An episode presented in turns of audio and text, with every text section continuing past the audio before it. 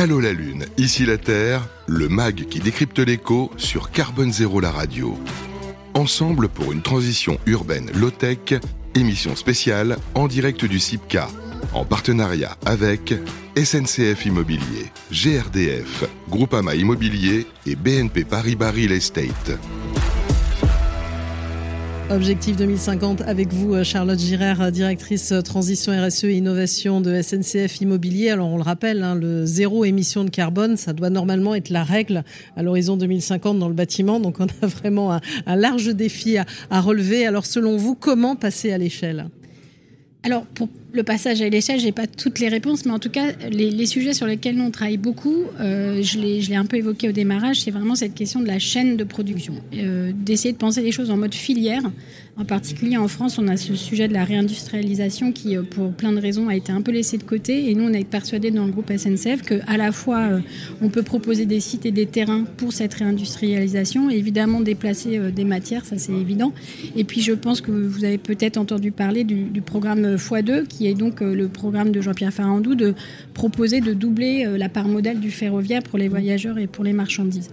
Pourquoi j'évoque ces sujets-là? Parce que c'est vraiment comme ça qu'on peut passer à l'échelle avec une vision d'un réseau euh, national. Euh, et ça, c'est très important dans, le, dans notre façon d'aborder le, le, travail. Euh, du passage à l'échelle, c'est qu'on tient absolument dans ce collectif euh, sur, la low-tech de ne pas rester dans un entre-soi. Mhm. On l'a évoqué au début, il y a un manifeste qu'on souhaite vraiment ouvrir à tous et on fera un point euh, au CIMI et peut-être au Salon des maires aussi, si on est rejoint par des élus pour faire le, compte des signatures. Mais en tout cas, c'est très important d'élargir les démarches sur tous les territoires parce qu'en réalité, en tout cas, nous, ce qu'on perçoit assez fortement aujourd'hui, c'est qu'on va avoir certains types de sujets qu'on aura dans les cœurs de métro Mhm. En gros, retrouver un peu d'espace, un peu de nature, un peu d'air libre. Euh, on va avoir d'autres difficultés peut-être dans les espaces les plus ruraux, les plus détendus, où là, la question de la production, euh, comment utiliser des terrains pour faire de l'énergie renouvelable, relancer l'agriculture euh, va se poser. Et puis, il y a une zone... Voir, mélanger les deux, faire de l'agri-voltaïsme dont on parle de plus en plus, mais qui qui est plus de l'agriculture que du photovoltaïque. Hein, il faut bien le dire. C'est avant tout pour les agriculteurs. Alors écoutez, pour l'instant, moi, j'ai pas testé. Donc tant que j'ai pas testé, je, je voilà, j'ai pas d'avis. En tout cas, euh. les agriculteurs le disent.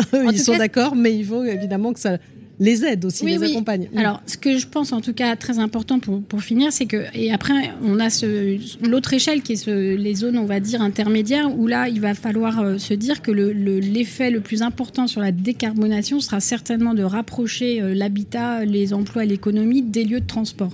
Donc, c'est vraiment à une échelle de macro qu'il faut qu'on regarde euh, ces sujets-là. Et pourquoi nous, on trouve que c'est une approche low-tech, c'est que finalement, c'est peut-être il n'y a rien de révolutionnaire de se dire euh, autant habiter euh, près de la gare ou euh, travailler près d'un service de transport. N'empêche qu'on avait un peu oublié pour plein de mmh. raisons. bon, voilà, on va pas refaire l'émission est courte, mais en tout cas, nous on s'est dit dans le, choix là qu'on est en train de faire de sites d'expérimentation pour poursuivre donc notre démarche et, et, donner à voir et puis aussi pousser un peu les portes et, les difficultés et les freins qu'on peut avoir, qu'il fallait qu'on sélectionne des sites qui, à minima, avaient déjà cette offre de transport à proximité, puisque c'est là que ça va se passer, en particulier sur la décarbonation. C'est un peu l'idée qu'il y avait à travers le Grand Paris aussi, c'est d'être autour d'une euh, voilà, d'une proposition de transport, de pouvoir euh, créer des habitats, des lieux aussi pour travailler, pour éviter de se déplacer euh, de d'est en ouest et inversement à travers toute la région parisienne. C'est ça, et ça est valable sur tout le territoire. Et, justement, on parle SNCF Immobilier beaucoup sous l'angle immobilier, mais il faut voir qu'on est le deuxième propriétaire de France. Oui, il ne faut pas l'oublier. Il faut pas l'oublier. Donc on gère de 20 à 30 000 hectares, tout dépend comment on compte. Derrière un groupe qui propose des timbres, je crois. Non, c'est pas ça. ah non, pas du tout. C'est l'État. C'est l'État, grande euh, Alors il y en a un autre en tout cas aussi qui a un gros. Il y a le clergé aussi qui est bien voilà, placé. c'est ça. Euh, bref, euh, donc en tout cas nous on a des vraies questions de foncier au sens où on est présent dans plus de 50% des communes de plus de 10 000 habitants. Donc ça veut dire que à peu près dans toutes les communes de France aujourd'hui il y a un site ou un terrain SNCF. Tu vas crouler sous les demandes des promoteurs. Alors ça tombe bien parce que Donc, dites-nous tout. non, non, mais justement, l'idée qui est importante sur ces fonciers, c'est qu'on a beaucoup regardé les cœurs des métropoles parce que ça correspondait à notre modèle économique. Aujourd'hui, on change de modèle économique et forcément, la question urbaine, la question foncière sont impactées. Et nous, ce qui nous a semblé intéressant dans la démarche Lotec, c'était finalement d'affirmer que le foncier était aussi une ressource, une ressource précieuse euh, que le sol, c'est quand même ce qui nous rassemble tous et qu'il fallait vraiment qu'on ait un, travail euh, très euh, documenté, très réfléchi sur finalement, qu'est-ce qu'on va faire de ce sol Est-ce qu'on va l'orienter à nouveau pour suivre la question de la construction? Est-ce qu'on va plutôt aller vers des centrales photovoltaïques? Est-ce qu'on va faire un peu des deux? Sachant qu'on nous parle aussi de zéro artificialisation nette aussi. Donc, euh, Exactement. Et sachant que nos terrains sont souvent artificialisés puisque de, de l'héritage industriel. Et donc nous, aujourd'hui, ce qu'on veut défendre, euh, c'est l'idée qu'on a une valeur euh, environnementale sur ces sites qui est très importante euh, dans, un mode de, dans une période de transition écologique. Et donc, quels services on peut rendre à la collectivité? Et dans ces services, il y a ceux auxquels on pense le plus souvent, qui est en effet la construction, la proximité des gares, mais il y a certainement aussi s'engager sur les énergies renouvelables, s'engager sur la biodiversité, s'engager sur des puits de carbone qui pourraient compenser d'autres territoires. Et donc, la vision, elle doit être global, et systémique. Ça, c'est très important et c'est ce qui nous aide dans le passage à l'échelle. Souvent, euh, ce qu'on nous pose comme question, c'est finalement euh, pourquoi vous? Bah, Nous, parce que justement, le passage à l'échelle, quand on prend une décision, il va être tout de suite très rapide et assez national. Donc, euh, euh, et dans ce jeu-là, il y a vraiment un, travail très important, euh, je, pense par rapport aux questions, de planification finalement de notre action foncière, euh, qu'on a aussi hein, peut-être laissé de côté parce que ça ne nous semblait pas une ressource très, enfin en tout cas une ressource qui était précieuse et, et rare. Mais nous, on est persuadé qu'il faut qu'on planifie cette transition écologique par territoire, par grand territoire. on parle des écorégions aujourd'hui, parce que finalement les filières vont s'organiser sur ces écorégions.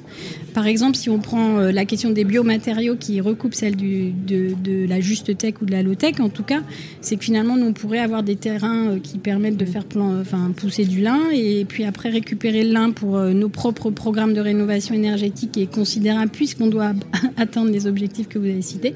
Donc, on est assez persuadé que certains cercles vertueux peuvent euh, créer ensemble. Donc, pareil, on pensait aux déchets végétaux. Il se trouve que SNCF, régulièrement, on a des déchets végétaux le long des voies. Donc, il y a certainement des, des, alliances mmh. qu'on a n'avait pas regardé et qui sont finalement une façon très intéressante de créer une valeur écologique euh, et pour tous finalement, puisque ça, ça rend service au train, ça rend service à l'énergie, aux matériaux et au sol. Et c'est ce que ça montre à travers aussi toute cette émission, c'est une évolution de stratégie et une réflexion différente pour chaque, enfin, pour chaque entreprise. Ça oblige à bousculer beaucoup de choses. Complètement. Et, ça nous pose beaucoup de questions, en effet, sur euh, finalement quelle est la bonne valeur, qu'est-ce qu'on doit compter quand on fait euh, nos modèles économiques, nos plans stratégiques? Euh, on a beaucoup discuté d'un site où on a euh, un très grand site avec un très beau patrimoine industriel. Euh, ben, qu'est-ce qu'on fait? Qu'est-ce qu'on fait quand on a ces patrimoines-là? Est-ce qu'on se dit qu'on va plutôt faire de la forêt parce que finalement c'est un, besoin absolu? Est-ce qu'on va plutôt retaper ce, bâtiment qui en termes industriels et architectural est magnifique? Ou est-ce qu'on va aussi se dire qu'on fait une zone d'activité parce que c'est ce que le local, le territoire souhaite? L'intérêt, je pense, aujourd'hui de nos modes d'approche collectifs, c'est qu'on est capable d'intégrer l'ensemble. Et, je pense qu'une des grandes sources d'économie, c'est la mutualisation. Parce que certes, on va pouvoir faire des économies sur beaucoup de sujets, mais en mutualisant les usages, euh, nous, on a beaucoup euh, travaillé sur la question de ce qu'on appelle l'urbanisme transitoire. Mais en fait, c'est cette idée-là de dire finalement, vous avez des bâtiments vides à un temps donné, le temps du projet urbain ou euh, le week-end parce que les salariés sont pas là, mais finalement, ouvrons-le à des associations, à d'autres acteurs qui, euh, plutôt qu'aller construire un bâtiment qui sera obsolescent dans 10 ou 15 ans parce que finalement, voilà, euh, on n'avait pas les ressources pour faire autrement, euh, bah, rend service immédiatement et tout de suite. Donc ça, c'est la question du temps dans le projet urbain, ça, nous emmènerait vers d'autres. et je pense que dans la juste tech, il y a cette question vraiment du temps et de l'impact qu'on essaye de mesurer du, dès le démarrage sur le long terme qui est une vision un peu différente de ce qu'on pouvait faire précédemment dans les entreprises. Voilà, et en tout cas, voilà, il y a du, il y a du jus de cerveau, comme on dit. Merci à vous, Charlotte Girard, euh, directrice transition RSE et innovation de SNCF Immobilier. Allô la Lune, ici la Terre, le MAG qui décrypte l'écho sur Carbone Zéro la radio. Ensemble pour une transition urbaine low-tech, émission spéciale en direct du CIPCA en partenariat avec SNCF Immobilier, GRDF, Groupama Immobilier et BNP Paribas Real Estate.